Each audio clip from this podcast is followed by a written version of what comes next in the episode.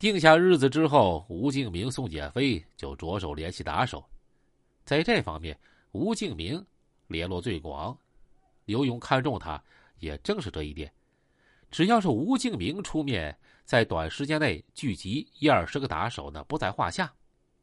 时间很快到了五月一号下午一点，董铁岩、李志国、秦玉秋、朴成文、赵兵、戴永吉，还有于凯、柯利尔等人，冒着连绵小雨啊，到了罗马假日。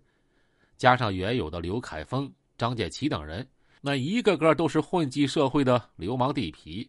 那打砸一个小小堤坝那，绝对没问题呀。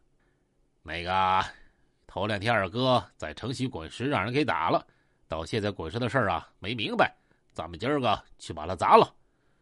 吴敬明一头蓬乱的头发，双目啊露胸，加上两撇小胡子，显得比平时更加狰狞。张建奇说：“呃，进去之后快点砸，三两分钟啊就撤，他们报警也晚了。”吴敬明说。老板要是在的话，砍他一顿。哎，有家伙没有啊？有刀。一个叫柯利的露了一下带来的藏刀。秦雨秋内行的说：“要砸，光有刀不行啊，得用铁棒子。”嗯，那咱们就准备铁棒子。吴敬明当即采纳了，打电话叫来刘凯峰，开着一辆刘勇的雪佛兰面包车，拉着吴敬明和张建奇。到了塔湾钢材市场，买了几根钢管，就地锯成八十公分长左右，使用起来啊得心应手。家伙事儿准备好了，分发给每个人。吃喝完了，张建奇看着外面，又抬腕看了看表，快五点了，就说：“外面在下毛毛雨，堤坝没开业呢，现在去正好。如果晚了，跳舞的人一去啊，怕打了别人。那得嘞。”咱们出发吧。吴敬明显然是这次行动的召集人兼总指挥，他自己拿了一把鱼形砍刀，宋建飞拿了一把带锯齿的砍刀，秦玉秋拿了一把刃面较窄的砍刀，朴成文拿了一把枪刺，其他人各持一根钢管，坐进了马宗义的道奇面包车，径直朝西开去。到了滚石迪厅附近。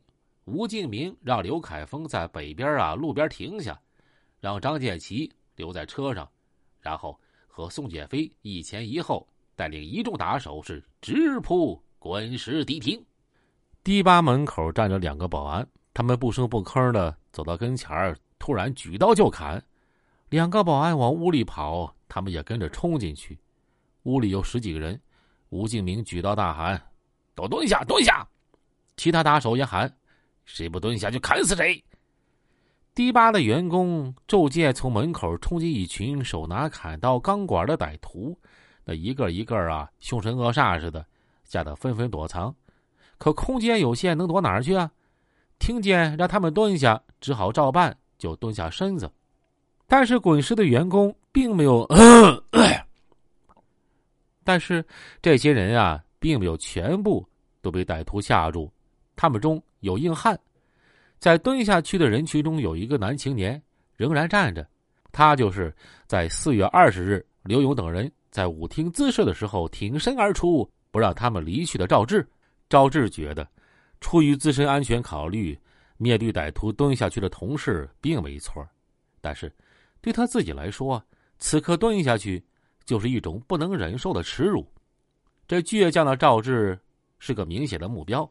刘凯峰等人一眼就认出他就是前些日子对他们拔硬的那个人，于是五六个歹徒就奔他而去，挥刀乱砍。只身一人、赤手空拳的赵志是勇敢应战，夺歹徒的刀。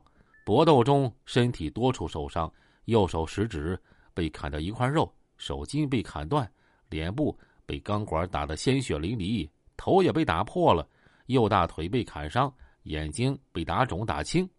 事后送到医院，他的手缝了三十六针，脸缝了十八针，头缝了五针，大腿缝了七十多针。短短两分钟，披上节日盛装的滚石被砸得人仰马翻，一片狼藉。宋建飞见目的已经达到了，替刘勇报了仇、解了恨了，就喊了一声：“走！”一众歹徒就像来的时候那样尽数撤出。临走的时候，一个歹徒还用嘲弄的语气对高翔等人说：“呀，嘿，巡警三分钟到，我们两分钟解决战斗。”歹徒逃离之后，滚石迪厅的员工们，包括高翔在内，上医院的上医院，收拾残局的收拾残局，在一片痛苦和哀伤中，就度过了五一劳动节呀。